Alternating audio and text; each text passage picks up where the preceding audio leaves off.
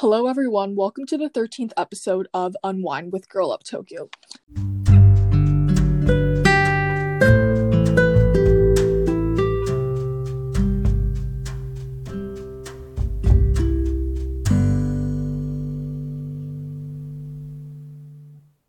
The two members that will be talking in today's episode are Melissa and Sharon.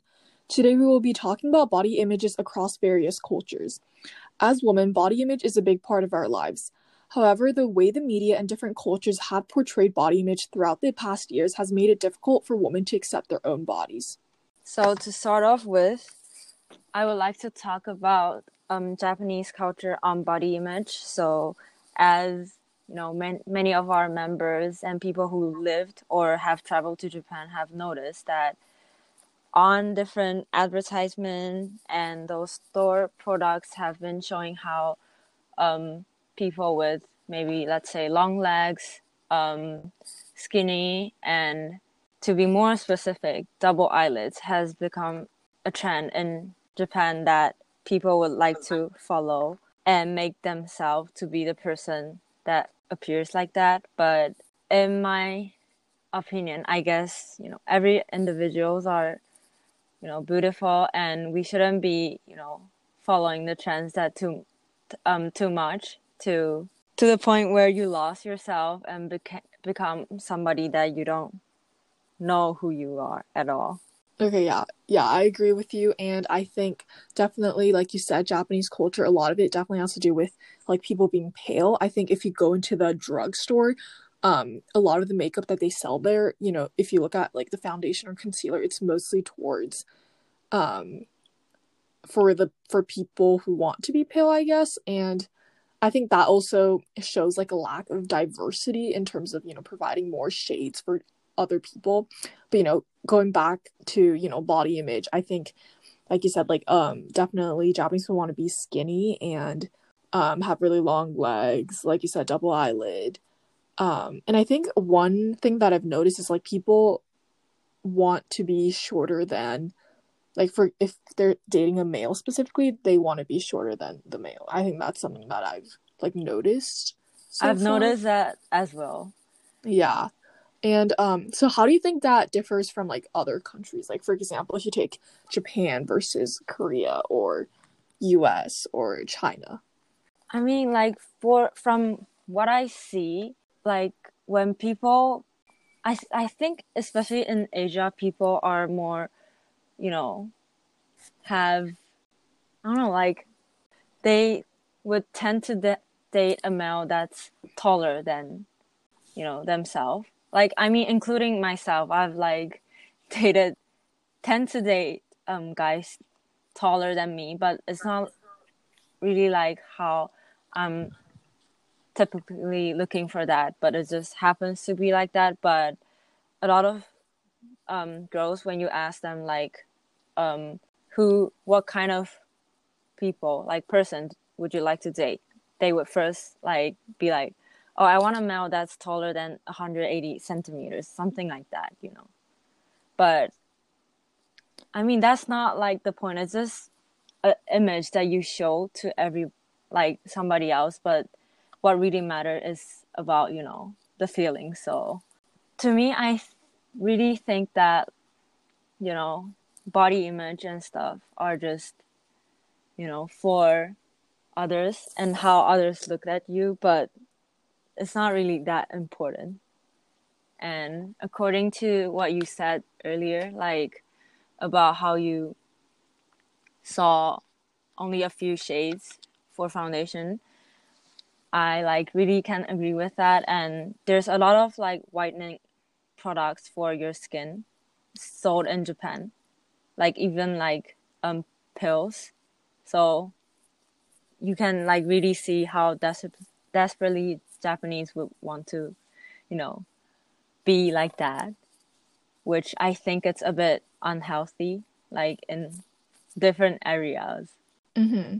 Yeah, and I think um mostly in Asia, people do tend to have like a similar ideal body image. Like, for example, in Korea, I think, you know, that ideal body image is like double eyelids, super big eyes, really skinny. And um, I think we all know that like in Korea, they're really famous for plastic surgery, and um, a lot of people, you know, pay a lot of money to get that. I mean, in Japan And- too. Like Yeah, in Japan too, yeah, for sure. Recently. But yeah. yeah, recently, and I think it's it's happening obviously a lot, not just in you know Korea and Japan, but I think going back to what I said, like it's uh, I think a lot of it started in Korea. Um, they are The known K-pop for like re- having trend, right? yeah, yeah, they are known to have like really good um plastic plastic surgeons and like clinics. hmm Um, and I think obviously, like you just said, um, K-pop and you know K dramas. I think Korea, like themselves, like the um in entertainment industry is becoming so popular that it has set up,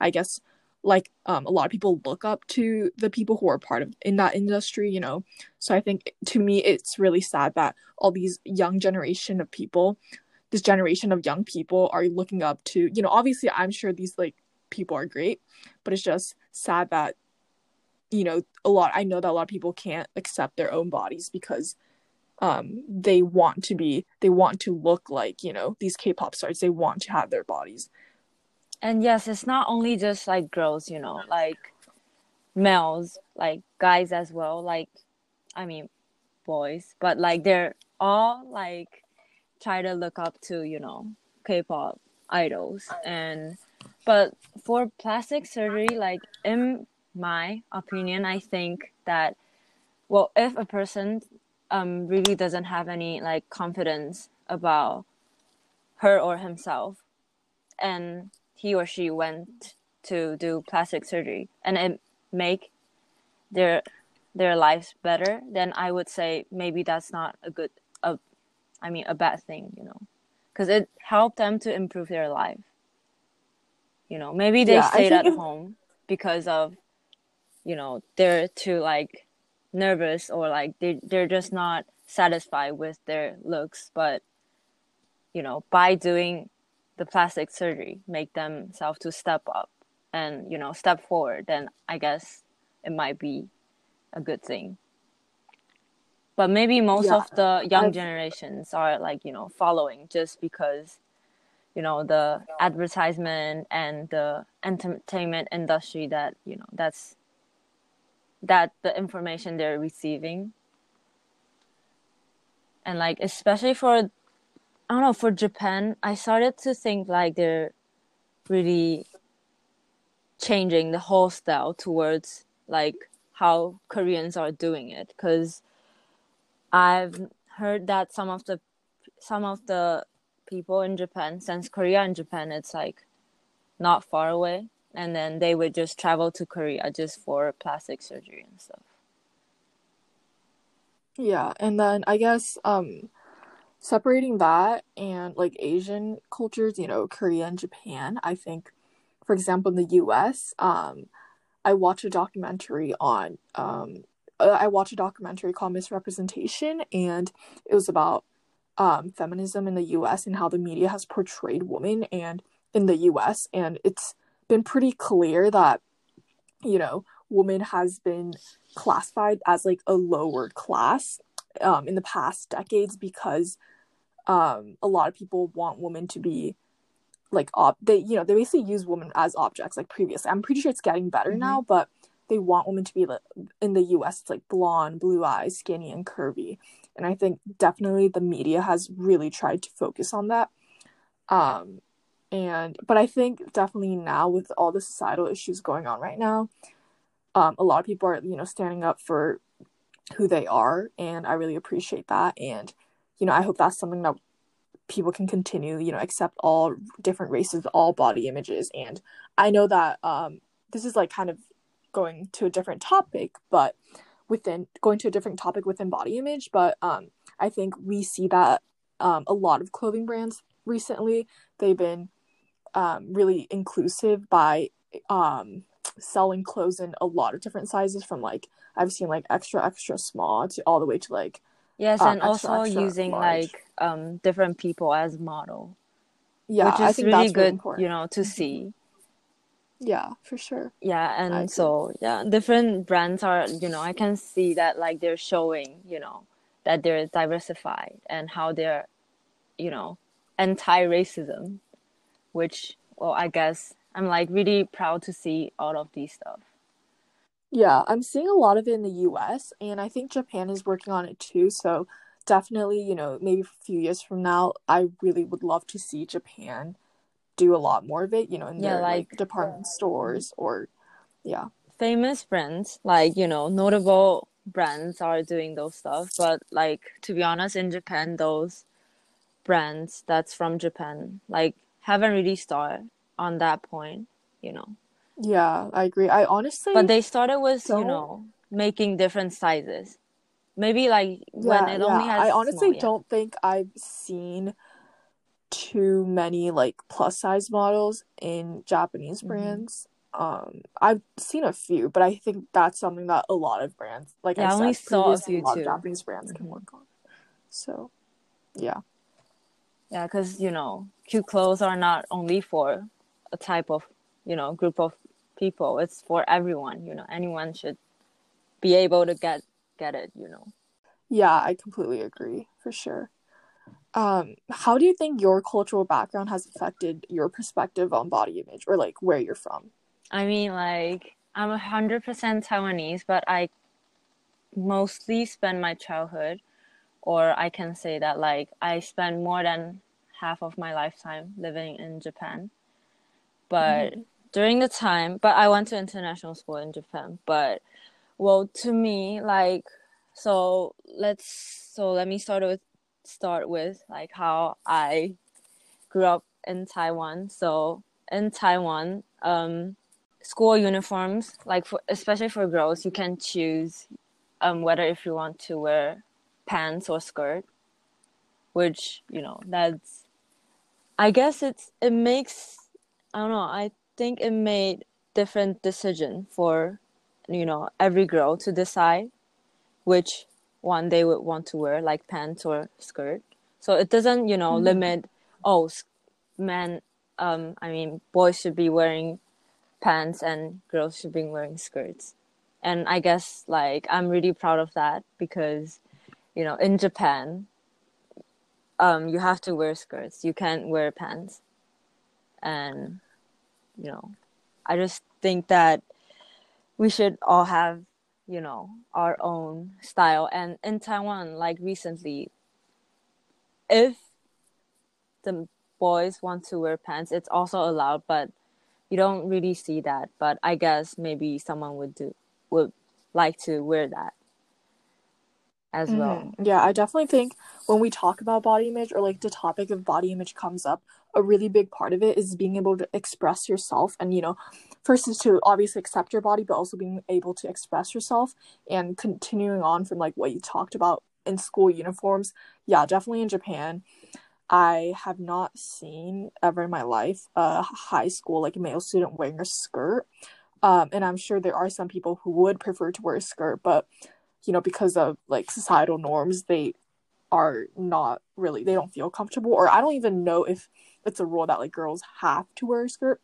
I But think it's a rule because yeah, you know they have um uniforms for you know PE class, but they they're not allowed to wear PE clothes during you know school. I mean like other classes except for PE class. So Oh, I see. yeah, I Oh, would say you Yeah. know it's all for Yeah. Or I think it's more like of an untold rule, you know, like people don't really put it out there, but it's like everyone knows, you know, that it's like a rule. Um and yeah, with my cultural background, I would say yeah, I grew I was born in Japan, but you know, I moved to Taiwan when I was about 1 and I basically lived there up until I was 8 and then I moved back to Tokyo when I was in 4th grade.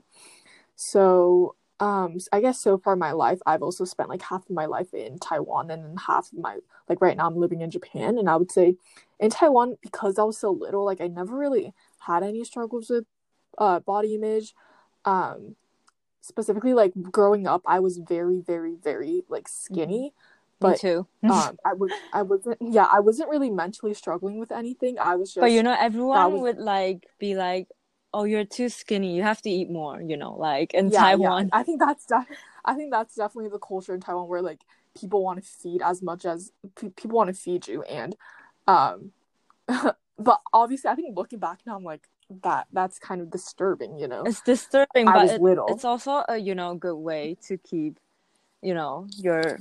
I mean, like my grandma always told me to eat more, and then you know I just can't. But then you know you can like I can show that it, you know they're like caring and like loving by you know telling you to eat more, although you don't want to. yeah, I can see I see that part too, but I also think like growing up as a little kid, like me being skinny, it wasn't because I mm, wasn't Yeah. eating enough. I was I, like growing up, I ate a lot. Like out of everyone in my family, I ate a mm-hmm. lot, and I don't think necessarily it was a problem of like me eating that much or not. And I think you know that's something that like I understand, you know, family and parents being like really caring about it, but it comes to a certain extent, like when you're little, you know, you just gotta like kind of lay it off.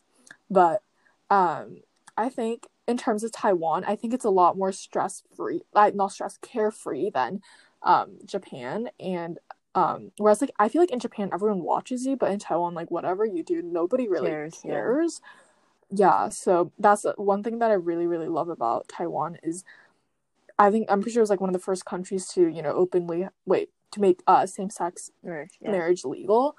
Um, and I think that a big part of that shows that people in Taiwan are, are allowed to express the express themselves the way they that they want to, whereas in Japan, a lot of people are feeling a lot of people feel that they're being Mhm. watched. Um, so I guess in Japan now, I don't feel like uncomfortable with my body because I go to an American school and everyone around me is super supportive and um, I think the only thing that would have that have affected the way I look at body image and you know my pers- perspective on it would be the media. I think the media, you know, they get the whole control of the society's mind. So maybe the first step to do is, you know, to change the advertisement and stuff. You know, like Yeah, for sure. I think so. Like we just talked about, you know, having a more diverse group of models and um not just like always focusing on the like quote unquote like ideal body type um yeah, people. there's like I I don't know, like to me, I guess um well maybe like the media should change as well, but I guess the people surrounding like by it's also important. Like for example, your like colleague, um friends, classmate would, you know, will affect your not like mindset, but will give um provide different information. So you know, who's around you would affect Yeah. what your, you know, thinking would be. Yeah, I agree. Definitely the media and like you said, your peers is a really big factor, especially those are the people that you're spending a lot of time with. Um, and I think it's really important for everyone to be very cautious of what they say around certain people. Like you never know, you know, some people might be battling mental uh, mental um health problems or even um food disorders. So I think saying things like, Oh, I just want to be really skinny or, you know, I want to look certain way. I think a lot of people do have um, those opinions, and I will admit, like I've had that too. But I think it's really good to keep in mind that you know you never know what other people are going through, and you have to be careful of like what you say. Yes, that's true. Cause I remember like when I was um like in elementary school, I called someone fat, but like you know, back then I have like I was like not like innocent, but like you know, now by gaining more knowledge and stuff, like I really like regret and I feel like really sorry for the person that I call like fat Mhm. and stuff. You know, because maybe that person Yeah, like you know you you would know if yourself is like fat or skinny. You kind of know. And then you know you just don't have to point it out for others because they you know they would notice too. But maybe your like words can be really harmful. But then they just doesn't show it on their face and stuff. And maybe they maybe they're like trying already you know on a diet or like doing more exercise. But maybe by me calling the person fat they must they, they must be like upset and stuff and like like really sorry for that yeah. And I guess to wrap up this podcast, I would say like my personal message would be, um, you know, if you aren't confident with your body, um, at the end of the day, like you you, it's hard, but you know, it's important to know that there like people are going through this with you and you're not alone and the most important part is um taking care of your body more than you know harming it. Like you need to take care of it rather than like like i said i'm repeating myself but harming it. Um so do anything that makes you feel happy mentally. Um and you know so i think when it comes to that aspect it's not about like going on a diet or not going on a diet you know. If exercising makes you happy do it you know. If spending time with your friends is what makes you Yeah. mentally and physically happy then do it um i think it's just important i think the first step is honestly to feel mentally like like to make Healthy. yourself happy if something you know makes you yeah happy definitely you just follow mhm. it you know yeah definitely if you're mentally more um stable then you can i think have a better outlook on how you look at your own body and how you take care of your own body yeah at So, the at yeah. the end of the day the day what's really important is you know all about yourself you know because since the time you're being born and to the death the only one who always stayed with you is yourself so i guess you know you should people should focus more on on their self not on those advertisement and stuff and once you have yeah. like concentrated on yourself then you know you wouldn't care so much about what other people say. Because if you care too much about what others you know talk behind you or what thoughts they they have on you then you just basically can't do anything because people have different thoughts. And you never can control anyone. So you can never oh my god you can never control anyone. So yeah. Okay yeah. I think that's it. Thank you. you